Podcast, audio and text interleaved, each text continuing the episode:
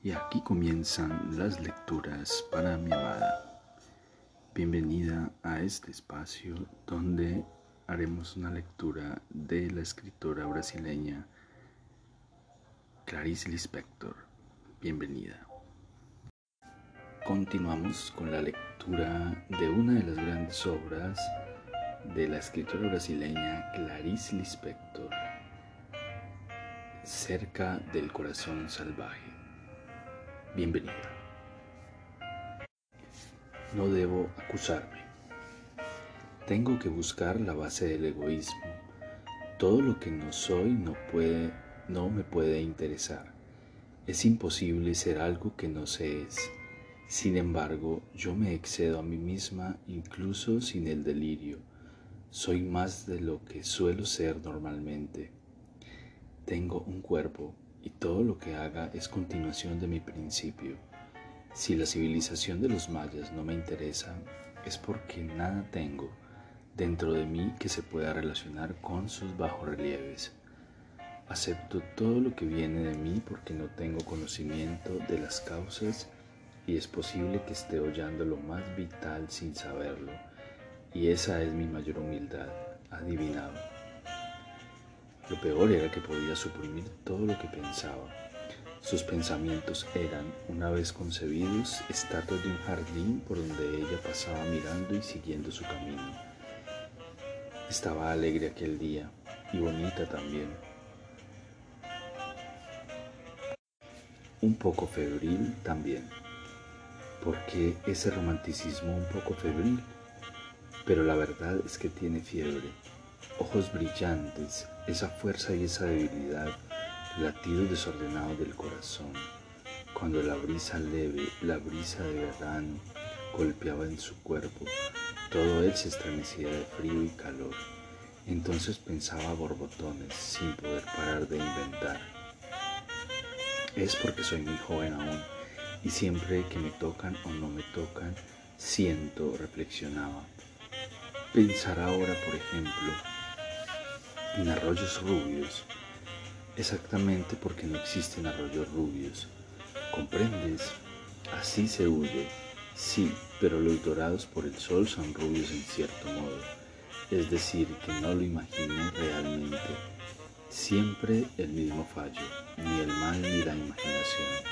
En principio, en el centro, final, la sensación simple y sin adjetivos tan ciega como la piedra rodando en la imaginación, pues solo ella tiene la fuerza del mal, solo la visión engrandecida y transformada. Bajo ella la verdad impasible, se miente y se cae en la verdad, incluso en la libertad, cuando alegremente escogía nuevos caminos, los reconocía después. Ser libre era proseguir. He aquí de nuevo el camino trazado ella solo vería lo que ya poseía dentro de sí, perdido, pues, el gusto de imaginar. Y el día en que lloré, había cierto deseo de mentir también. Estaba estudiando matemáticas y súbitamente sentí la imposibilidad tremenda y fría del milagro. Miro por esa ventana y la única verdad, la verdad que no podría decirle a aquel hombre, abordándolo sin que él huyera de mí, la única verdad es que vivo sinceramente vivo. ¿Quién soy? Bien, eso ya está de más. Me acuerdo de un estudio cromático de Bach y pierdo la inteligencia. Es frío y puro como el hielo, pero se puede dormir sobre él. Pierdo la conciencia, pero no importa. Encuentro mi mayor serenidad en la alucinación. Es curioso cómo no sé decir quién soy. Es decir, lo sé muy bien, pero no lo puedo decir. Sobre todo tengo miedo de decirlo, porque en el momento en que intento hablar no solo no expreso lo que siento, sino que lo que siento se transforma lentamente en lo que vivo, o al menos lo que me hace actuar no es lo que siento, sino lo que vivo. Siento quién soy y esta impresión está alojada en la parte superior del cerebro, en los labios, en la lengua principalmente, en la superficie de los brazos y también penetrando dentro, muy dentro de mi cuerpo. Pero ¿dónde? ¿Dónde exactamente? No lo sé decir. El gusto es ceniciento, un poco enrojecido. Los pedazos viejos un poco azulado y se mueve como la gelatina, perezosamente. A veces se vuelve agudo y me hiere, golpea contra mí. Muy bien, ahora pienso en el cielo azul, por ejemplo, pero ¿de dónde viene esa certeza de que estoy viviendo? No, no va bien. Nadie se hace esas preguntas y yo. Pero es que basta con silenciar para vislumbrar. Debajo de todas las realidades, la única irreductible, la de la existencia, y bajo todas las dudas, el estudio cromático, sé que todo es perfecto, porque siguió de escala en escala el camino fatal en relación consigo mismo. Nada escapa a la perfección de las cosas, esa es la historia de todo. Pero eso no explica por qué yo me emociono cuando Octavio tose y se pone la mano en el pecho, así, o cuando fuma y la ceniza le mancha el bigote sin que él lo note. Entonces siento piedad. La piedad es mi forma de amor, de odio y de comunicación. Es lo que me sustenta contra el mundo, así como hay quien vive para el deseo y quien para el miedo. Piedad por las cosas que ocurren sin que yo lo sepa pero estoy cansada a pesar de mi alegría de hoy, alegría que no se sabe de dónde viene, como la de una mañana de verano. Ahora estoy terriblemente cansada, vamos a llorar juntos, bajito, por haber sufrido y continuar haciéndolo tan dulcemente. El dolor cansado es una lágrima, simplificado. Pero ahora ya es deseo de poesía, lo confieso, Dios Durmamos con las manos enlazadas. El mundo rueda en alguna parte de cosas que no conozco. Durmamos sobre Dios y el misterio. Nave quieta y frágil flotando sobre el mar. He aquí el sueño. Porque ella estaba tan ardiente y leve como el aire que viene del horno cuando se abre. El día había sido igual a los otros y tal vez de ahí procediera el cúmulo de vida. Se había despertado plena, la luz, plena de la luz del día, invadida. Hasta en la cama pensaba en arena, mar, en beber agua del mar en casa de la tía muerta, en sentir, sobre todo en sentir. Esperó algunos segundos en la cama y como nada ocurrió vivió un día común. Todavía no se había liberado del deseo poder milagro de cuando era pequeño. La fórmula se realizaba tantas veces. Sentir la cosa sin poseerla. Solo era preciso que todo ayudase. La dejase leve y pura, en ayunas para recibir la imaginación. Difícil como volar y sin apoyo en los pies. Recibir en los brazos algo extraordinariamente precioso. Un niño, por ejemplo. A veces en un momento del juego perdía la sensación de que estaba mintiendo tenía miedo de no estar presente en todos sus pensamientos. Quiso el mar y sintió las sábanas de la cama. El día prosiguió su marcha y la dejó atrás sola. Se había quedado silenciosa, todavía acostada, casi sin pensar, como solía sucederle a veces.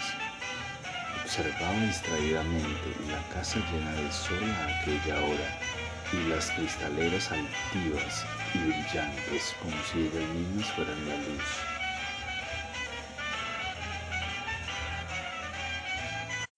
Octavio había salido, no había nadie en casa y hasta tal punto no había nadie dentro de sí mismo que podía tener los pensamientos más desvilados de la realidad si quisiera.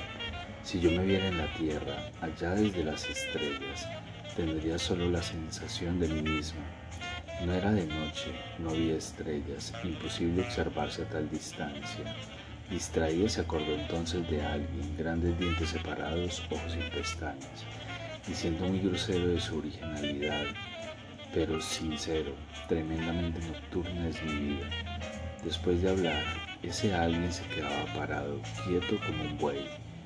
En la noche, de cuando en cuando movía la cabeza con un gesto sin lógica ni finalidad para después volver a concentrarse en la estupidez.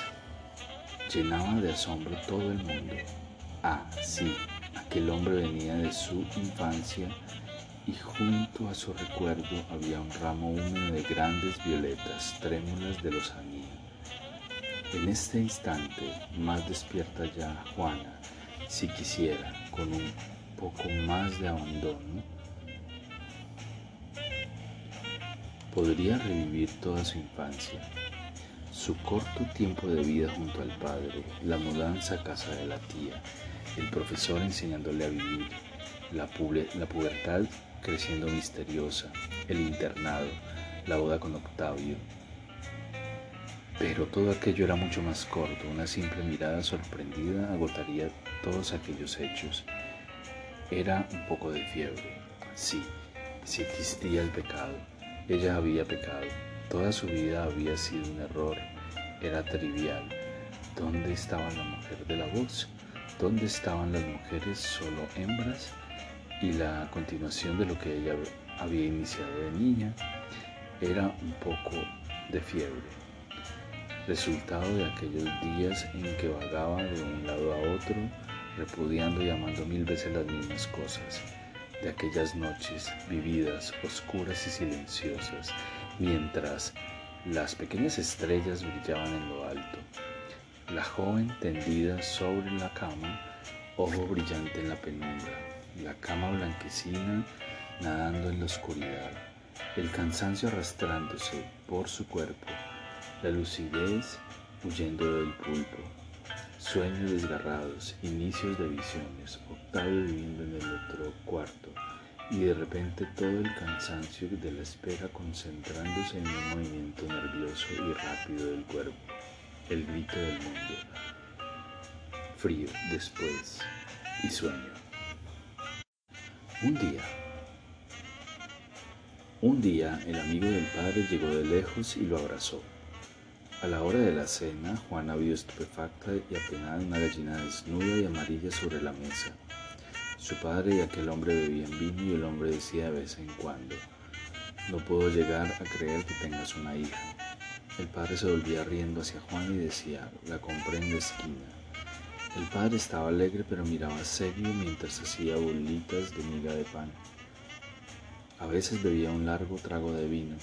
El hombre se volvía hacia Juana y decía, ¿Sabes que el cerdito hace ron, ron, ron? Y el padre decía, lo hace muy bien Alfredo. Su nombre era Alfredo. ¿Lo ves? Continuaba diciendo el padre, que la pequeña ya no está en edad de andar jugando a lo que hace el cerdo. Todos reían y Juana también. Papá le ponía la, la otra ala de gallina a la niña y se la comía sin pan. ¿Qué sensación produce tener una chiquilla? mascullaba el hombre. Mi padre se acercaba a la boca con la servilleta, inclinaba la cabeza hacia un lado y decía sonriendo. A veces la de tener un huevo caliente en la mano, otras veces ninguna. Pérdida total de la memoria. Alguna que otra vez la de tener una cría mía, verdaderamente mía. Cría mía, cría, cría mía cantaba el hombre mirando a Juana, ¿qué vas a hacer cuando crezcas y seas toda una mujer? No tiene la menor idea, amigo mío, decía el padre, pero si ella no se enfada, yo te contaré, yo, te contaré yo sus proyectos. Me dice que cuando crezca va a ser héroe. El hombre reía, reía, reía. De repente se paró, cogió a Juana por la barbilla Mientras él le cogía la barbilla, ella no podía masticar. No te vas a echar a llorar porque he conocido tu secreto. ¿Eh, pequeño? Después hablaban de cosas que habían sucedido antes de que ella naciera. A veces incluso ni siquiera hablaban sobre el tipo de cosas que suceden, solo eran palabras, pero también de antes de que ella naciera. Juana había ofrecido, Juana había ofrecido mil veces que estuviera lloviendo Sería mucho más fácil dormir sin sentir miedo de la oscuridad. Los dos hombres buscaron los sombreros para salir. Entonces ella se levantó y tiró de la chaqueta del padre. No te vayas. Los dos hombres se miraron y hubo un momento en que la niña no supo si se iban a quedar, o marcharse. Pero cuando el padre y el amigo se pusieron un poco serios y después se echaron a reír a la vez, ella supo que se iban a quedar, por lo menos hasta que ella tuviese bastante sueño para acostarse sin oír lluvia, sin oír gente, pensando en el resto de la casa negra, vacía, callada. Se sentaron y fumaron. La luz empezaba a hacerle guiñar los ojos al día y al día siguiente, si se acordaba, iría a mirar en el patio del vecino para ver las gallinas porque hoy había comido gallina asada. Yo no podía olvidarla, decía el padre. No es que viviera pensando en ella. De vez en cuando algún pensamiento, como un recuerdo en el que había que pensar más tarde. Después venía, pero yo no lograba pensar seriamente. Era solo una idea ligera, sin dolor, un ah, no esbozado un instante de vaga meditación. Y un olvidarse después se llamaba. Vio hacia Juana, se llamaba Elsa. Recuerdo que hasta le dije, era Elsa de su nombre como un saco vacío. Era delgada, esbelta, ya me entiendes, ¿no? Llena de poder, tan rápida y áspera en sus conclusiones, tan independiente y, amarga que la primera vez que hablamos le llamé brutal, figúrate. Ella se sonrió, después se quedó seria. En aquel tiempo yo no me podía imaginar qué haría ella de noche, porque parecía imposible que durmiese. No, no se entregaba nunca. Y aquel color machito, afortunadamente la niña no lo heredó, aquel color no combinaba bien con un camisón. Debía pasarse la noche rezando, mirando hacia el cielo oscuro o velando a alguien.